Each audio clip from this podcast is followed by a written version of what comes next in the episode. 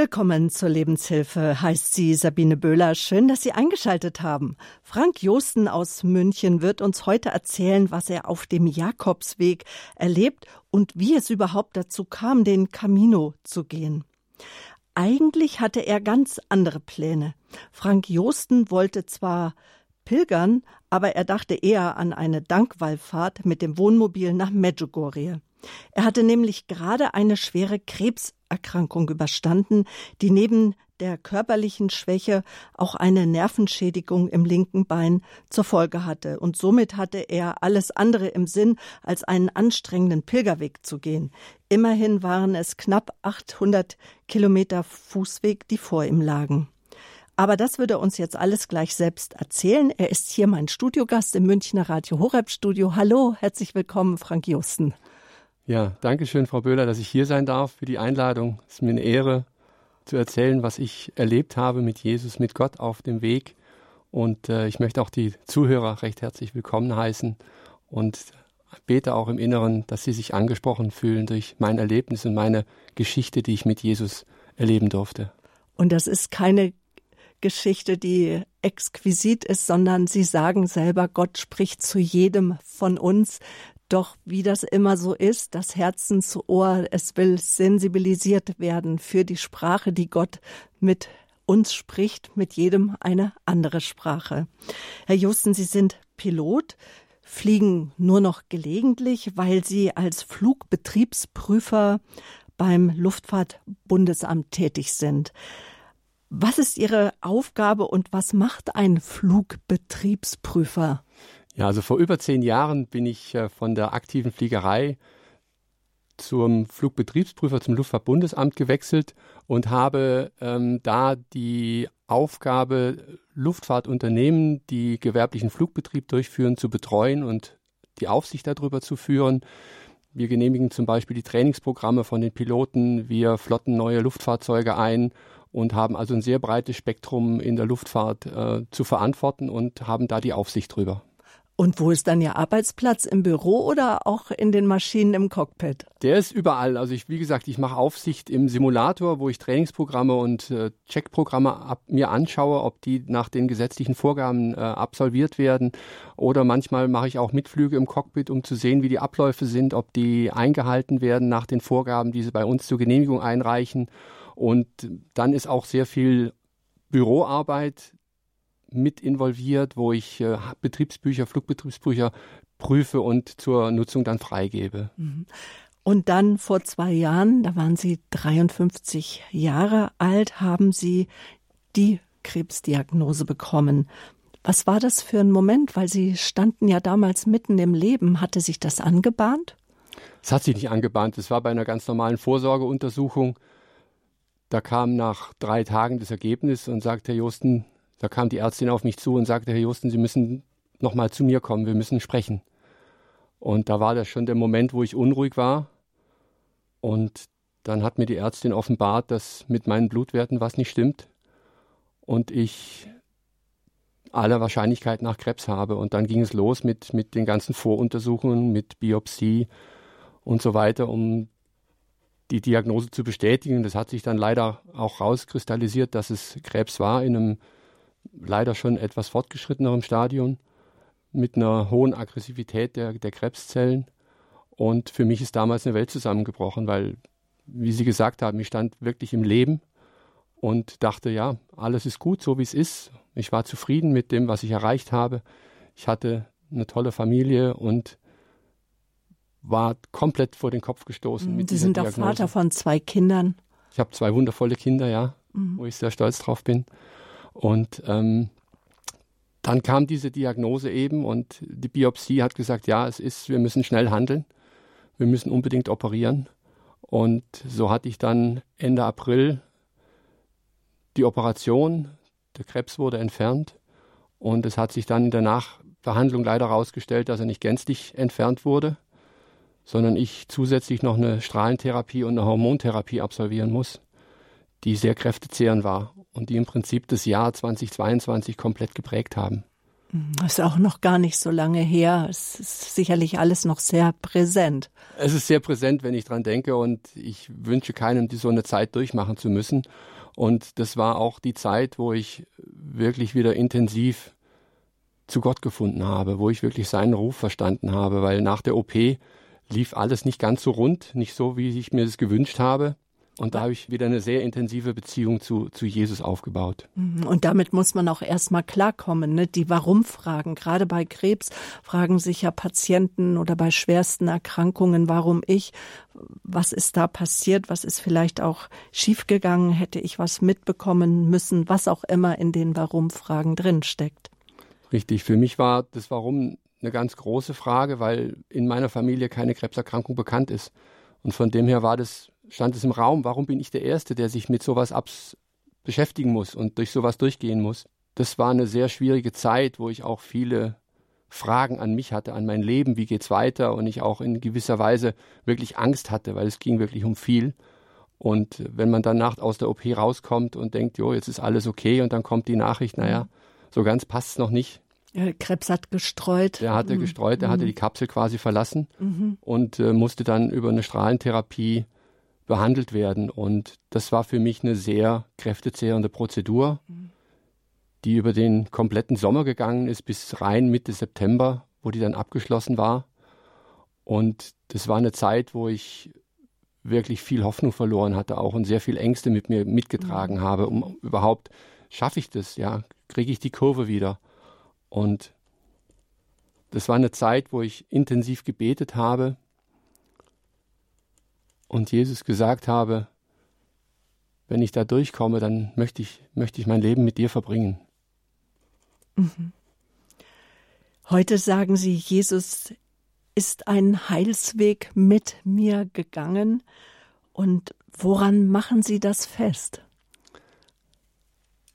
Ich mache es daran fest, wie sich mein Leben mittlerweile entwickelt hat, wo ich jetzt stehe.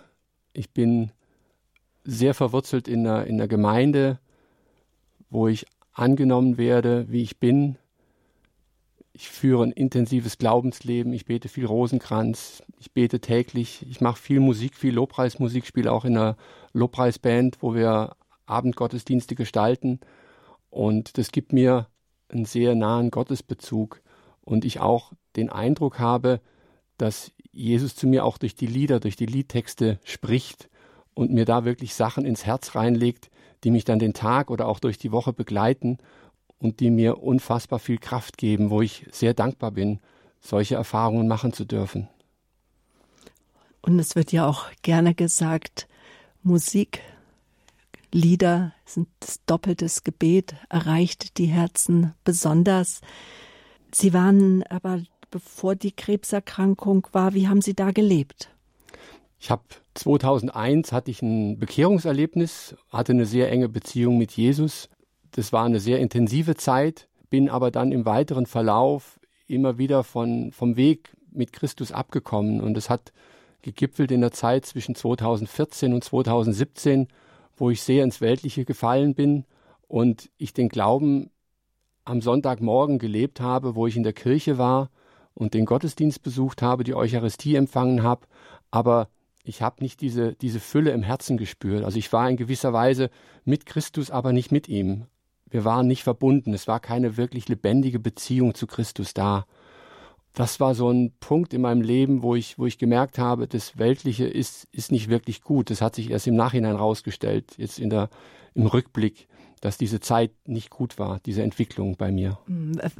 Wie würden Sie denn das Weltliche heute noch mal besser umschreiben? Das frage ich jetzt auch, damit vielleicht der ein oder andere Hörer, der sich fragt, ja, wie lebe ich eigentlich? Lebe ich vielleicht auch weltlich oder was immer das heißt, zu weltlich? Das ist ja ganz individuell.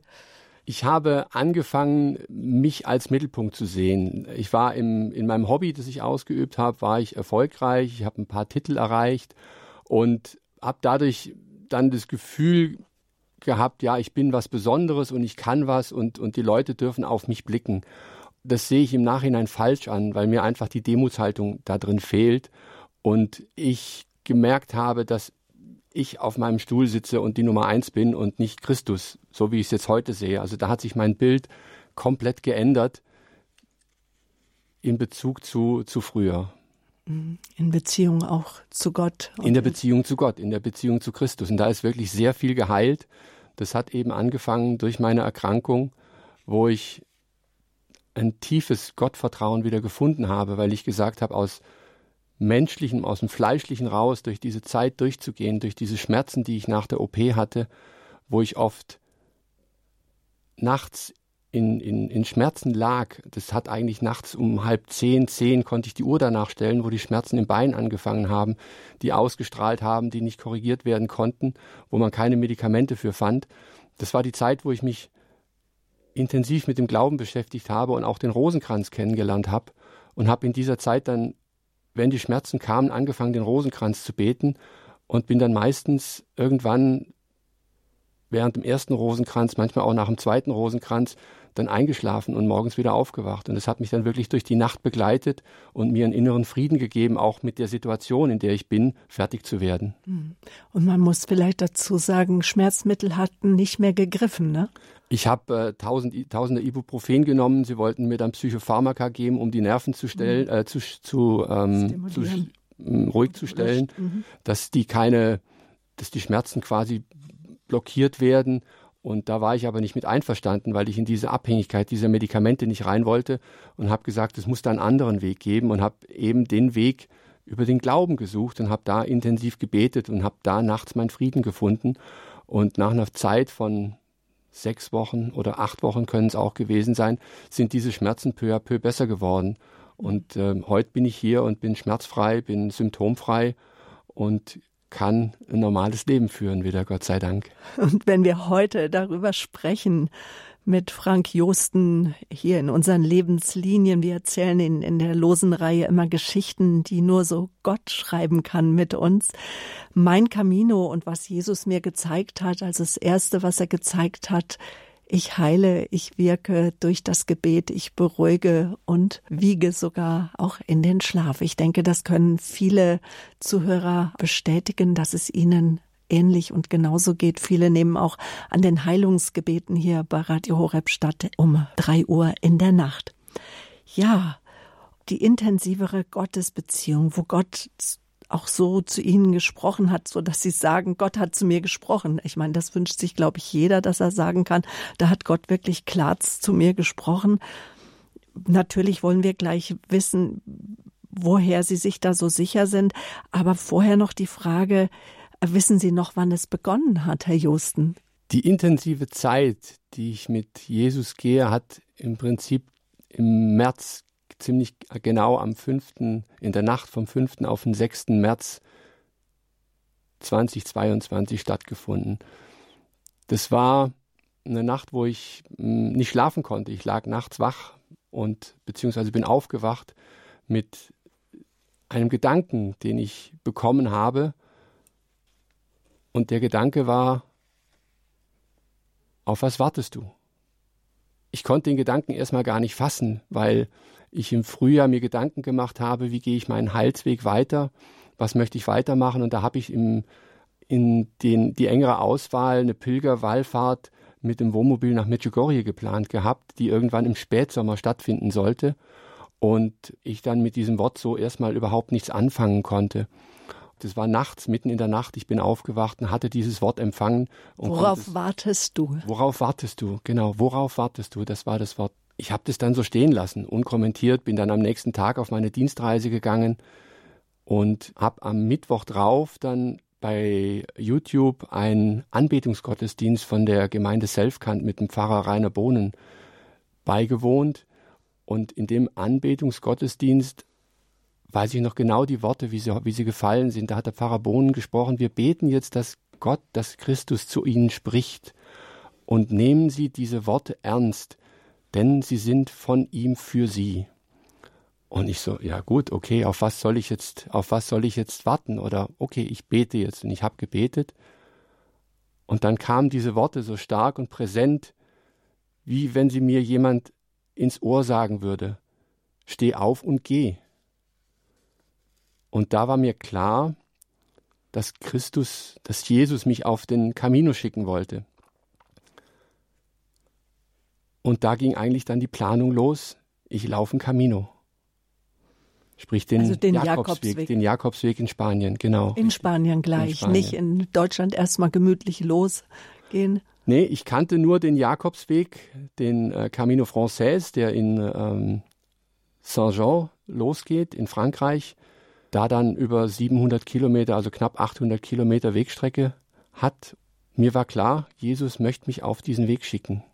Und dann sind Sie auch schon relativ bald losgegangen. Ich glaube, zwischen dieser Nacht im äh, März und dass sie dann tatsächlich losgegangen sind. Insgesamt lagen neun Tage dazwischen. Also das war der März, der März, der 6. März und ich bin am 18. März bin ich dann losgeflogen.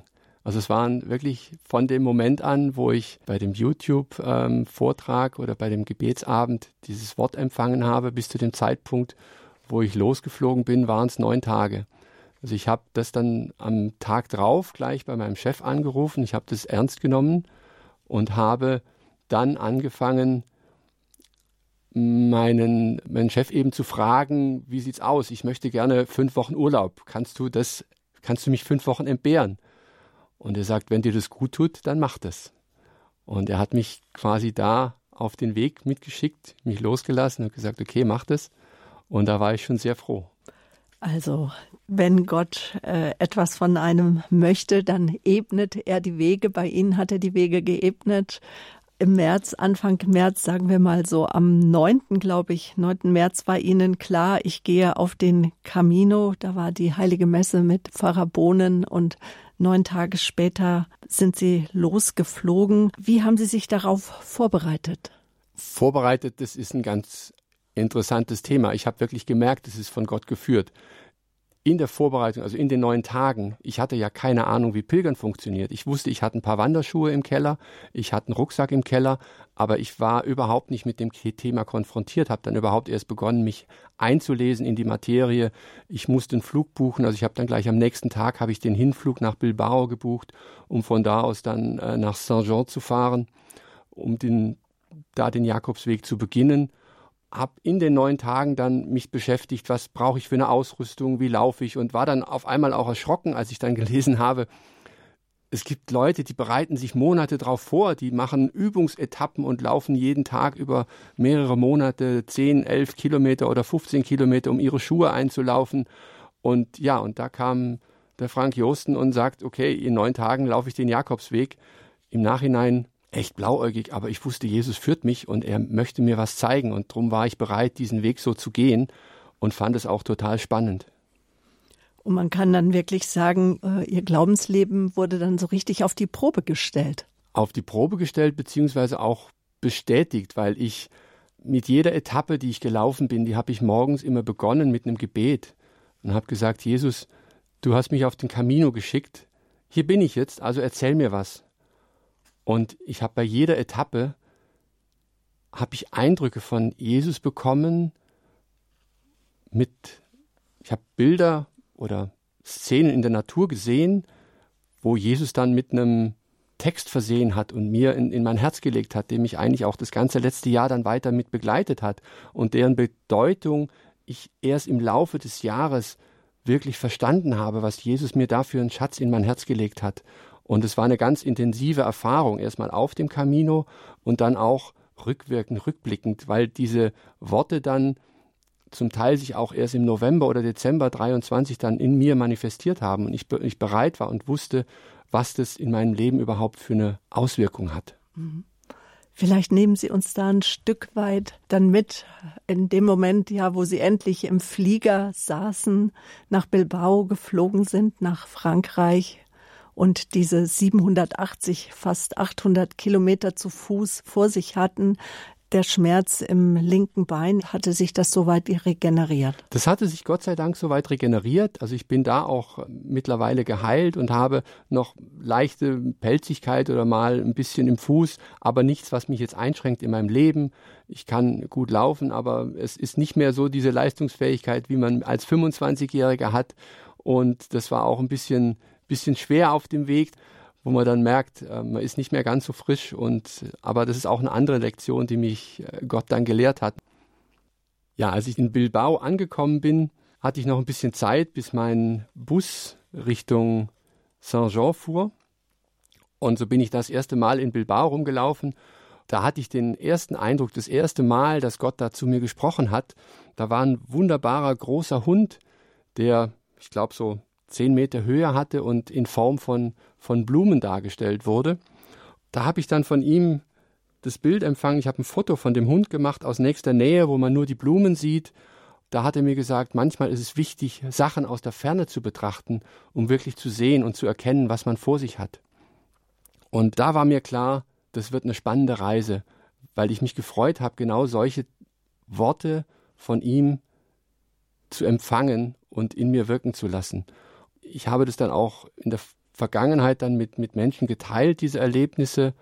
Es ist eine tiefe Freude in mir, das zu sehen, was das heißt. Wenn, wenn man jetzt in einer schwierigen Situation ist, muss man manchmal aus der Situation rausgehen, sie von außen betrachten, sie, das Ganze zu verstehen, das ganze Bild zu sehen, um dann zu spüren, was habe ich überhaupt vor mir und wie komme ich da raus. Das heißt also, Gedanken, die Ihnen kamen, haben Sie aus Gottes Hand genommen und haben gesagt, ah, da spricht Gott zu mir und Lebensweisheiten ja auch, nämlich von weitem auf etwas draufzuschauen, auch vielleicht den Blickwinkel zu ändern und dass es aus der Nähe manchmal alles ganz anders aussieht als aus der Ferne. Genau, dass man die Sachen falsch wahrnimmt einfach, weil man, weil man sehen möchte, was, was man sieht und gar nicht die Realität vor Augen hat und es eben drum wichtig ist, das zu tun. Mich hat mal jemand gefragt, woran machst du das fest, dass das von Gott ist? Da habe ich als Antwort drauf bekommen, wenn du in dem Moment läufst und an nichts denkst und der Gedanke einfach aus heiterem Himmel kommt und die, du dieses, dieses Wort so kräftig empfängst, dann weiß ich für mich mittlerweile, dass, das, dass Gott da zu mir gesprochen hat, dass Jesus zu mir gesprochen hat und das mir in mein Herz reingelegt hat. Und viele, die auf dem Jakobsweg pilgern, sagen, dass ihnen besonders die Stille wichtig ist, dass sie auch am besten ganz alleine gehen, vielleicht noch zu zweiten Rosenkranz beten, aber dass man dann in Stille geht, weil Gott einfach auch in der Stille am besten sprechen kann. Welche Erfahrungen haben Sie da gemacht? Das war tatsächlich der wichtigste Punkt für mich auf dem Camino, dass ich entschieden habe, ich laufe den Camino alleine für mich. Ich habe mich in der Zeit auch von Social Media distanziert. Ich habe mal was gehört über Social Media Detox und habe dann tatsächlich mich bei Facebook und Instagram schlafend gestellt. Ich war auch nicht mehr mit WhatsApp unterwegs. Ich habe zu meinen Kindern gesagt, ich bin einmal am Samstag erreichbar, aber ansonsten WhatsApp ist abgeschaltet. Wenn was ist, könnt ihr mich abends telefonisch erreichen. Also ich habe mich komplett frei gemacht von diesen äußeren Einflüssen, die über Social Media auf einen einwirken und habe wirklich die Zeit genutzt, um in mich reinzuhören und bin auch den Weg immer gelaufen, um einfach zu hören, zu spüren, wie geht's mir, in welcher Situation befinde ich mich, um da eine gewisse Freiheit zu haben. Und es bringt mich zu einer Geschichte, wo ich eine junge Frau kennengelernt habe, die ihren Weg mit Kopfhörern gelaufen ist und eigentlich haben wir uns dann am Abend in der Alberge unterhalten und ich habe gesagt, ja, hast du diesen wunderbaren Weg gesehen, den wir lang gelaufen sind?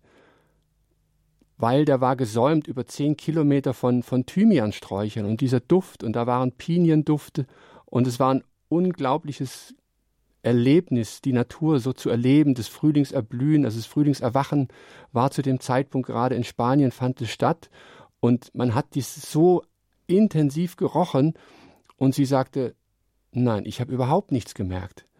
Sag ich, ja, aber was machst du den ganzen Tag? Ja, ich höre mir Podcasts an oder höre Musik und laufe den Weg. Dann habe ich hier mit der jungen Frau sehr lange über dieses Thema gesprochen und dann meinte sie am Ende, ja, vielleicht probiere ich das auch mal, diesen Weg in Stille zu gehen, in Ruhe zu gehen. Und dann habe ich sie tatsächlich an der nächsten Alberge, haben sich unsere Wege wieder gekreuzt und sie kam mit einem breiten Grinsen auf mich zu und sagte, Frank, ich habe dir was mitgebracht und griff in ihre Tasche und gab mir diesen Thymianzweig und sagte, Frank, du hast meine Augen für die Schönheit der Natur geöffnet. Und dafür war ich so dankbar, dass ich diese Worte gefunden habe, um ihr das nahezubringen, auf sich zu hören und auf sich zu fokussieren und nicht den Weg mit Social Media und Co. zu gehen, sondern sich auf sich reinzuhören, auf Gott zu hören und zu spüren, was er uns sagen möchte. Social Media Detox, also Entschlackung, soziale Medien, Fasten auf dem Jakobsweg, das haben Sie erlebt und Sie sind frohen Mutes losgegangen. Wie es dann weiterging, was Gott Ihnen weiter gezeigt hat, darüber sprechen wir gleich weiter hier in der Lebenshilfe. Frank Josten erzählt uns von seinem Pilgerweg auf dem Camino, den er in Frankreich losgegangen ist. Nach Santiago de Compostela hat er sich aufgemacht zu pilgern mit vielen anderen Menschen, die diesen Pilgerweg schon gegangen sind. Ähm, was er dort mit Gott erlebt hat, welche Geschichte, welche Liebesgeschichte auch Gott da mit ihm geschrieben hat. Darüber sprechen wir gleich weiter hier in der Lebenshilfe bei Radio Horeb. Bleiben Sie dran.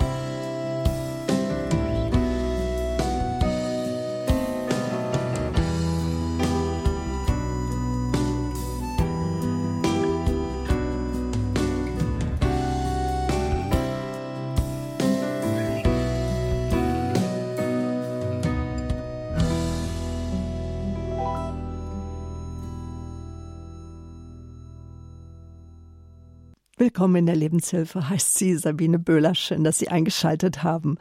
Er hat gerade eine schwere Krebserkrankung überstanden. Das war im Jahr 2022 und im Frühjahr letzten Jahres, also 2023, da hat sich Frank Josten aufgemacht, den Jakobsweg zu pilgern, obwohl er wollte ja eigentlich mit dem Wohnmobil nach Medjugorje fahren.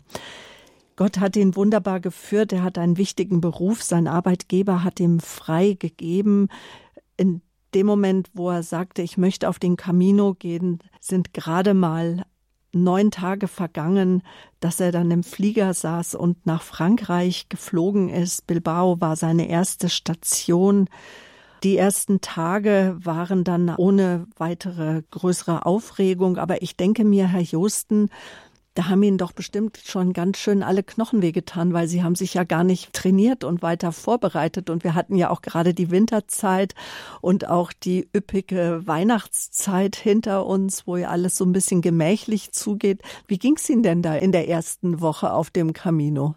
Also die erste Woche war sehr schön, als einfach die Natur zu erleben, das zu erleben, wie die Natur erblüht und, und diesen Duft Spanien kennenzulernen in den verschiedenen Facetten das war ein sehr tolles, sehr starkes Erlebnis, aber ich habe dann auch bald gemerkt, dass ich meinen Körper anfange überzustrapazieren, dass ich ihm zu viel abverlangt habe. In der ersten Alberge hat mir der Herbergsvater gesagt, höre auf deinen Körper und wenn er sagt, mach eine Pause, dann mach eine Pause. Ich habe nicht gehört. Ich bin weitergelaufen, bin die Etappen gelaufen, wie ich sie gep mir geplant hatte. Es waren zum Teil Etappen mit 25 und 30 Kilometern pro Tag wo man zwischen fünf und sieben Stunden läuft. Und so hat es dann irgendwann dazu geführt, dass ich im Knie Schmerzen bekommen habe.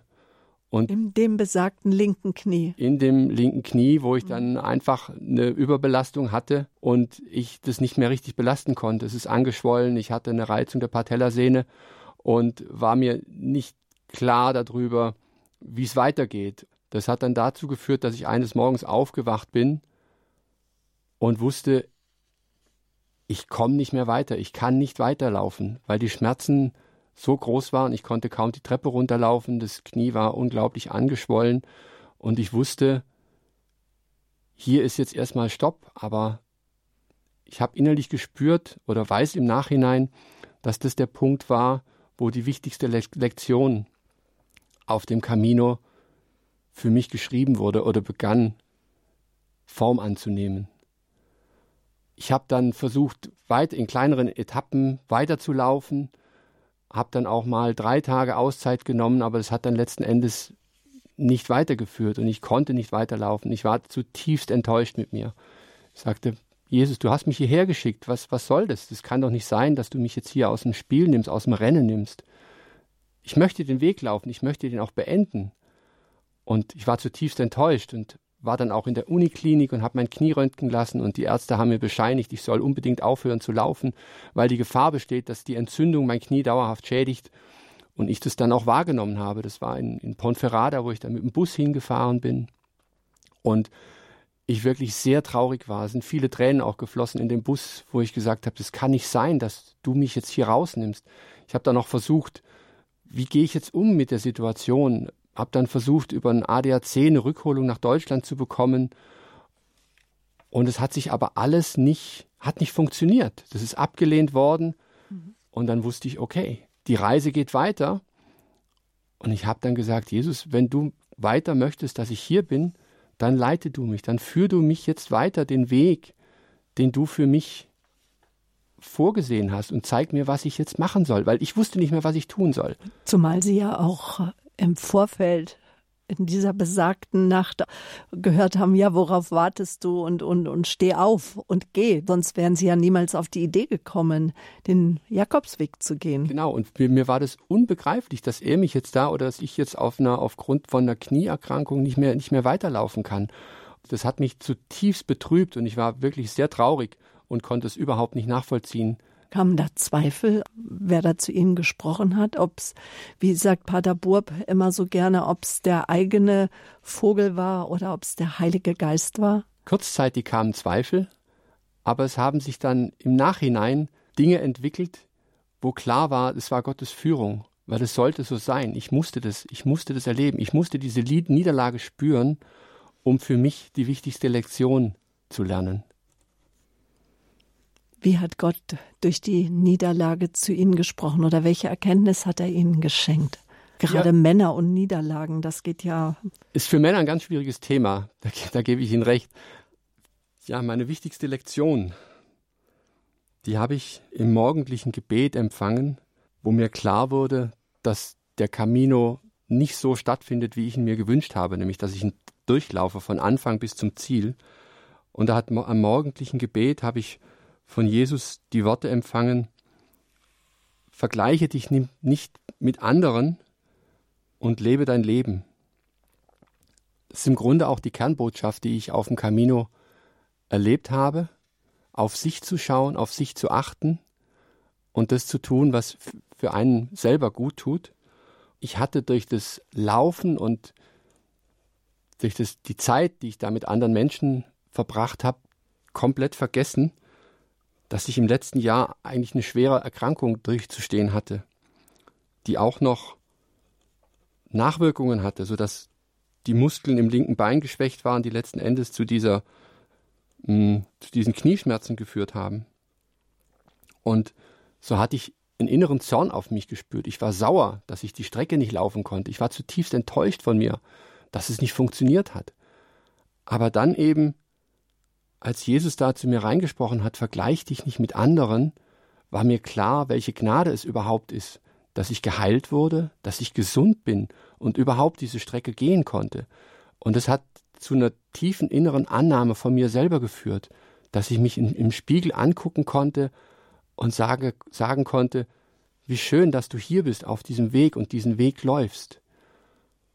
Und so hat mich ab diesem Zeitpunkt Christus Tag für Tag den weiteren Camino begleitet und mir immer wieder neue Sachen gezeigt.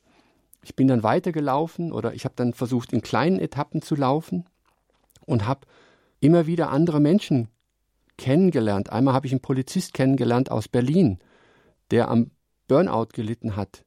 Dem habe ich von Christus erzählt, dass die Erlösung durch ihn führt. Und er meinte dann nur, er freut sich so, demnächst in die Kirche gehen zu können, wenn er eine findet, um einfach da im Gebet das vorzubringen, was ich ihm erzählt habe. Und mir wurde klar, dass Gott mich als Instrument auf diesem mhm. Weg benutzt hat, um mir mich mit mehr Menschen zu verbinden. Normalerweise ist es so, dass man den Camino immer mit der gleichen Gruppe läuft. Man ist immer mit, mit 50 Leuten ungefähr auf der Tagestour und man trifft sich immer wieder. Und dadurch, dass ich aber jetzt Strecken springen musste, mit dem Bus gefahren bin, hatte ich auf einmal Verbindung und Kontakt zu anderen Menschen, die ich so nie getroffen hätte.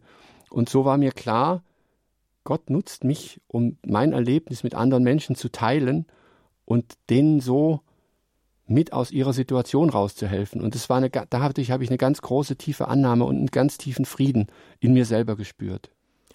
Und das ist ja wirklich auch eine große Nummer, wenn Gott an unserem Selbstbild arbeitet. Ne? Wer sind wir in der Welt und wer sind wir vor Gott und wer bin ich jetzt gerade hier in der Schwäche? Ich, der mehrere Preise in den vergangenen Jahren ja auch gewonnen habe. Ich, der Pilot. Ich, der Flugbetriebsprüfer. Ja, mein, mein Selbstbild hat sich, hat sich gewandelt. Ich konnte mich im Spiegel wieder anschauen. Ich war stolz und froh, hier zu sein, diesen Weg zu gehen, diesen Weg mit Gott zu gehen. Und ich habe in mir selber, mich selber wieder angenommen, mich akzeptiert, so wie ich bin. Mit meinen Fehlern, mit meinen, mittlerweile, ja, mit meinem Schmerz im Fuß. Ich habe mich arrangiert. Es war okay. Und ich konnte weitergehen. Ich habe dann gesagt, okay, dann gehen wir jetzt den Weg weiter und du führst mich, du trägst mich durch den Camino durch. Mhm. Du begleitest mich. Und ich hatte diese Gewissheit, dass was Tolles kommt, dass was Tolles entsteht. Und das hat mir einen unheimlichen Frieden und eine Freude in mein Herz gebracht aus dieser Niederlage. Also Gott hat wirklich in dem Moment eingegriffen, wo ich echt am Boden lag und traurig war. Ich wollte aufgeben, ich wollte nach Hause fliegen aber er hat mich dann aufgebaut und hat gesagt, akzeptiere dich, wie du bist. Und das hat mir so eine Freude gegeben, die sich bis heute in mir manifestiert hat und die da ist. Und dafür bin ich dankbar. Und das sagen viele Menschen, dass sie eine Sinnhaftigkeit ja darin sehen, dass eine körperliche Gebrochenheit da war, dass vielleicht auch ein Schicksalsschlag sie ereilt hat und dass sie dann im Nachhinein oftmals erst erkennen können, ähm, welche Lasten sie vielleicht auch mit sich herumgetragen haben. In mir hat es auch eine Demut ausgelöst. Demut überhaupt da zu sein, dankbar zu sein für das, was man machen kann. Ich habe nicht mehr auf die Schwächen geschaut, sondern ich habe auf das geschaut, was ich machen kann. Was kann ich jetzt noch machen? Was kann ich im Reich Gottes jetzt noch machen? Und das ist das, was wie ich mein Leben heutzutage lebe. Das sagen auch viele Menschen, Herr Josten, dass sie sagen, ja, Jesus hat mir und gibt auch dir, lieber Zuhörer, er gibt eine zweite Chance. Ja, mir hat er die zweite Chance gegeben, mich aufgebaut und mir gesagt, akzeptiere dich, wie du bist. Und wenn du eine Last abgelegt hast, dann schaue nicht mehr zurück. Mein Leben war lange Jahre davon geprägt, dass ich eine Last auf meinen Schultern mitgetragen habe, die ich immer wieder hochgeholt habe, wenn es an der Zeit war, um mich schlecht zu fühlen. Die Aussage, die habe ich tatsächlich dieses Jahr erst im November, Dezember verstanden, vor Weihnachten, dass Christus das Erlösungswerk getan hat eigentlich am Kreuz, dass er für uns am Kreuz gestorben ist, um uns frei zu machen. Und wir, wenn wir eine Last abgelegt haben, die ist durch, durchs Kreuz besiegelt. Jesus hat die auf sich genommen.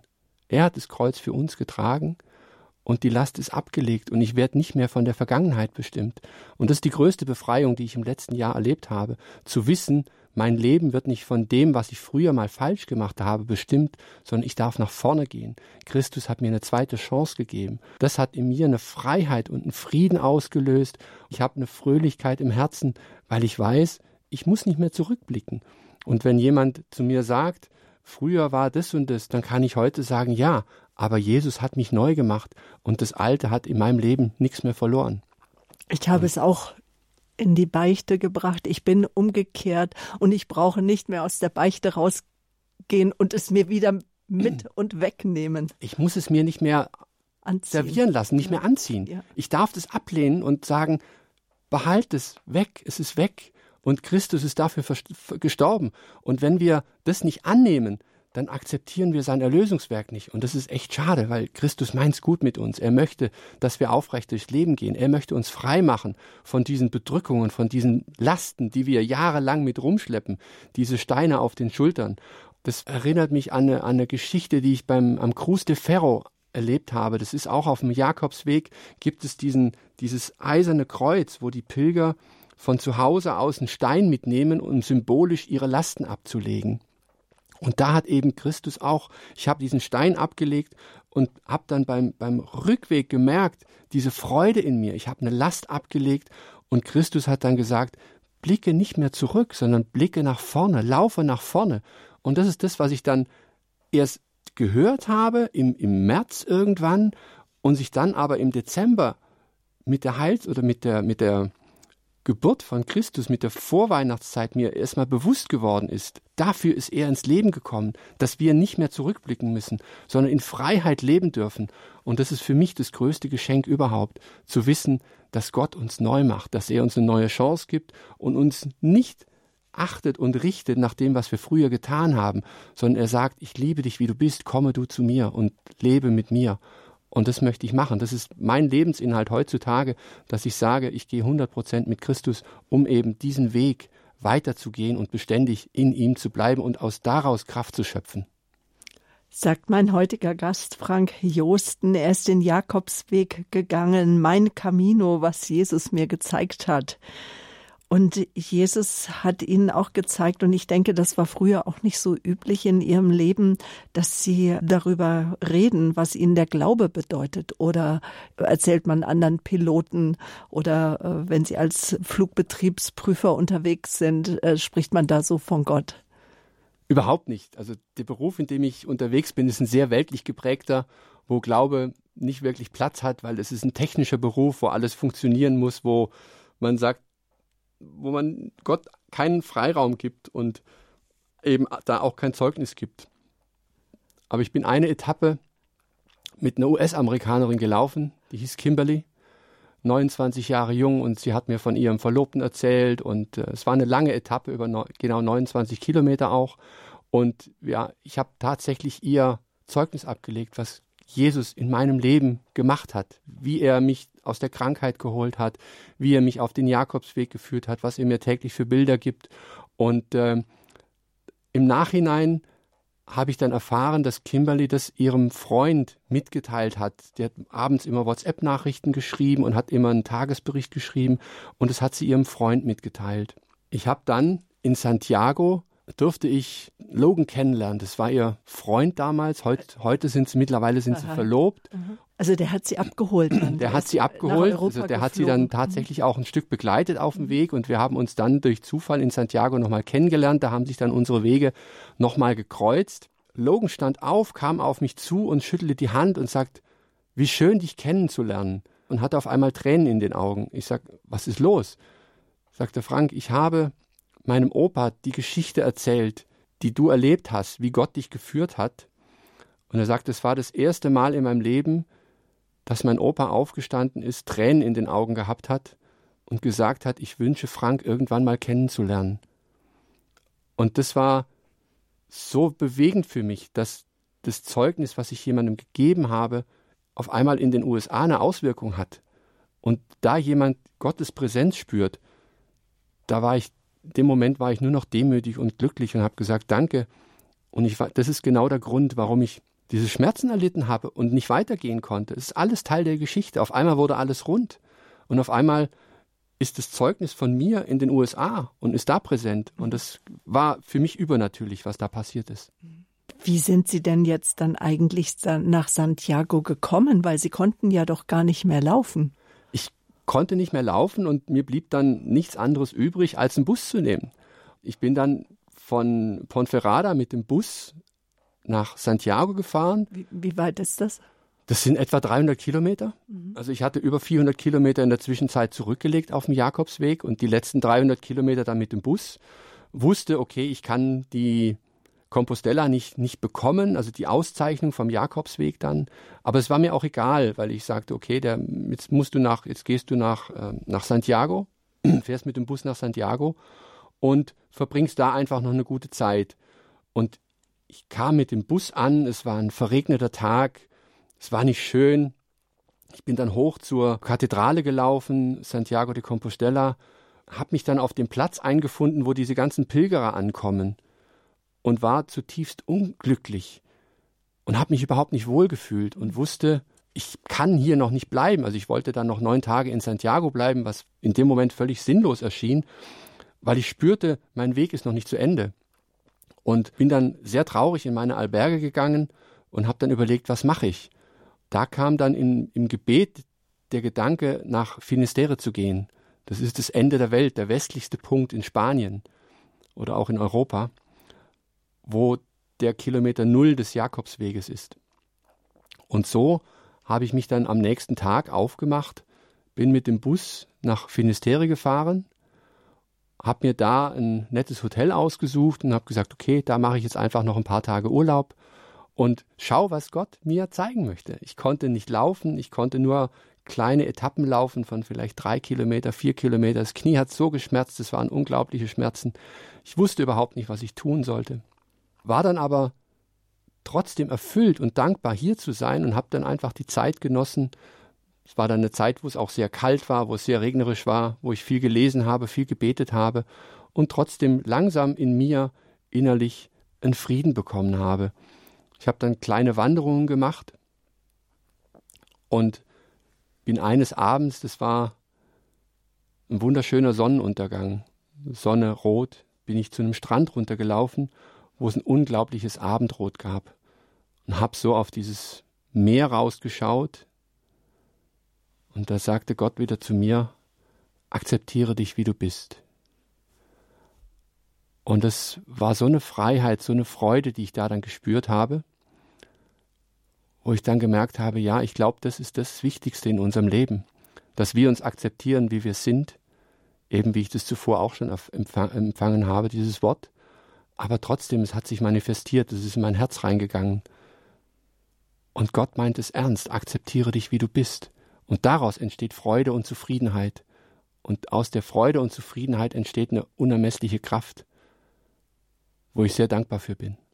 Und wie hat sich dann Ihr Leben seitdem verändert und verwandelt? Weil Sie sind ja als neuer Mensch sozusagen wieder zurückgekommen, jemand, der gerade ja auch einen Krebs hinter sich hatte, der auch noch andere Schicksalsschläge in der Zwischenzeit erlebt hat. Ich habe während des Kaminos zu Jesus gebetet und habe gesagt, Jesus, zeig du mir meine geistige Heimat, führe du mich in eine geistige Heimat, wo ich hinkomme. das war dann nach meiner, bereits nach meiner Rückkehr, habe ich dann angefangen, im Internet nach einer geistigen Heimat zu suchen. Ich wusste überhaupt nicht, wie geht mein Glaubensleben weiter. Ich war von meiner katholischen Kirche, von der Ortskirche war ich enttäuscht, weil da nicht wirklich ein lebendiger Glaube war. Das war so der traditionell katholische Glaube, der mir jetzt nicht wirklich, der mich nicht wirklich weitergebracht hat, wo ich diese lebendige Beziehung zu Christus nicht führen konnte.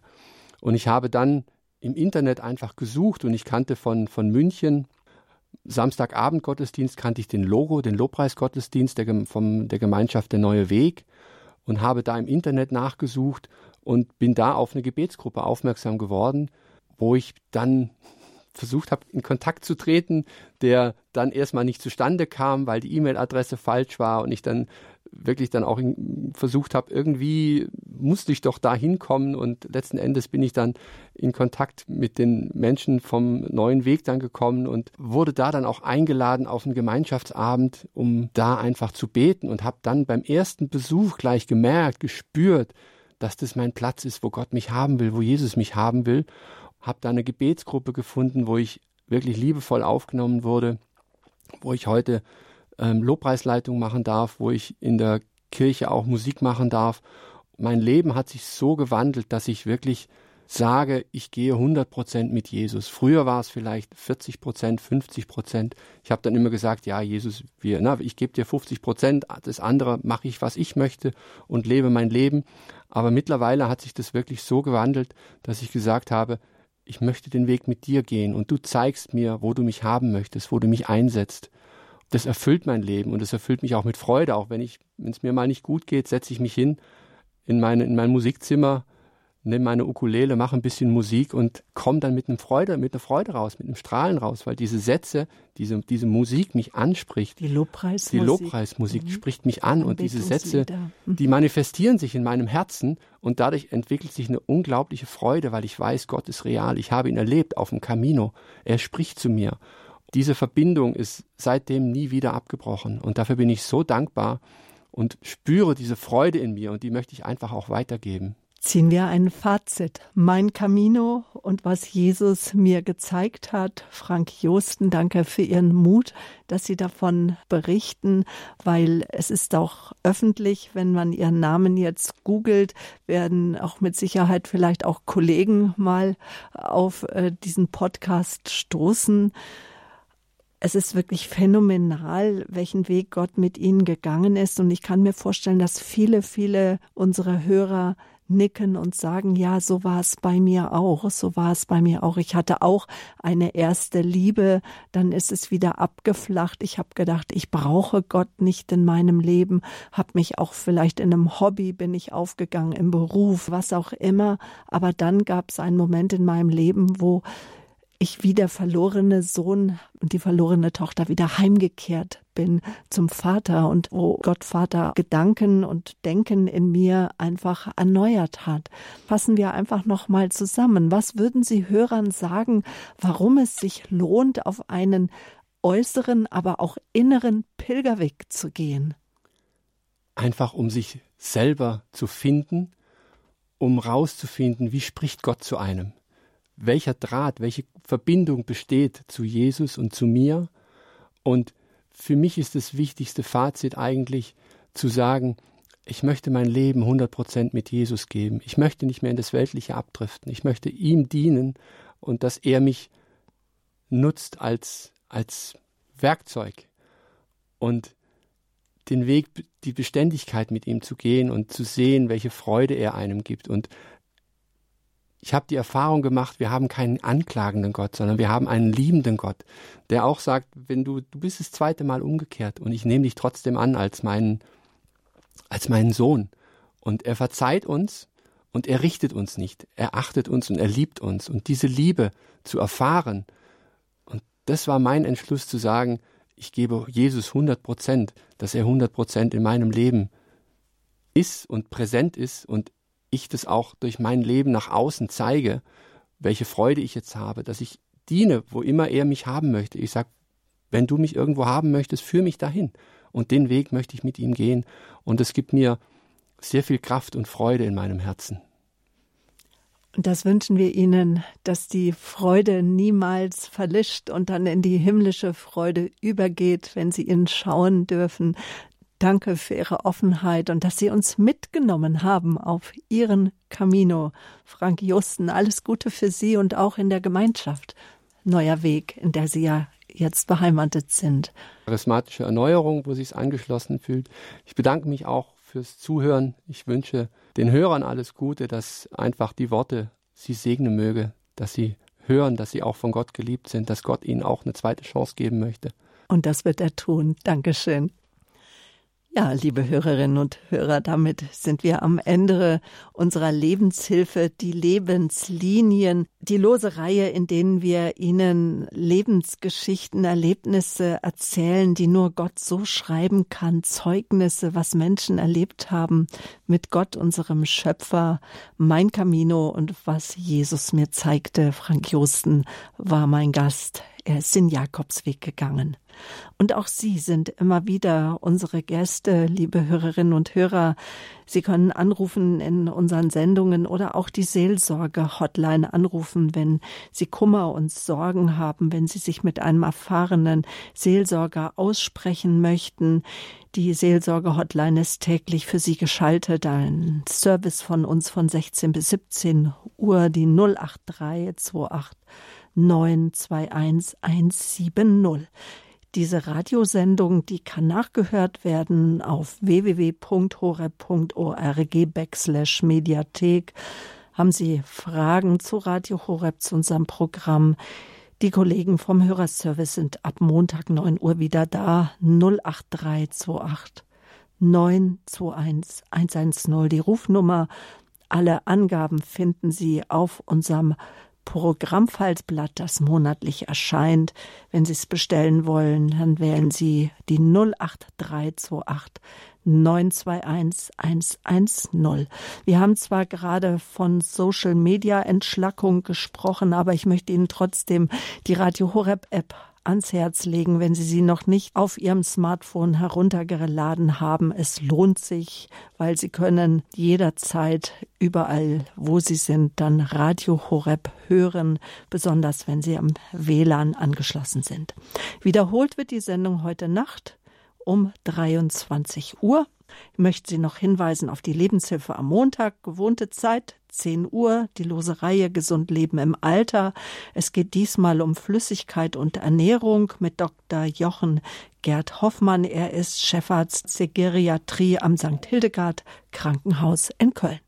Mit diesen Angaben verabschiede ich mich ganz herzlich von Ihnen, Ihre Sabine Böhler.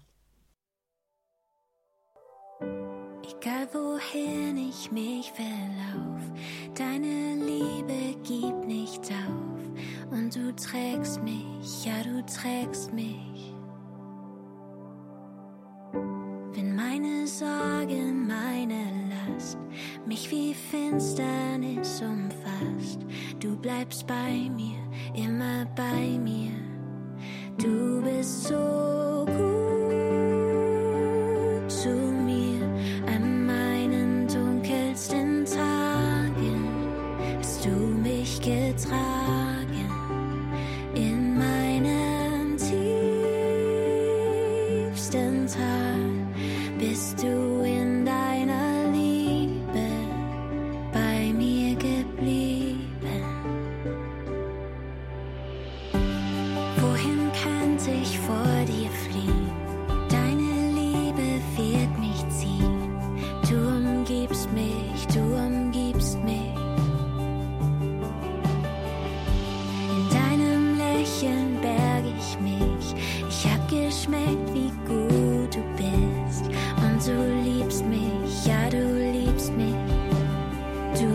so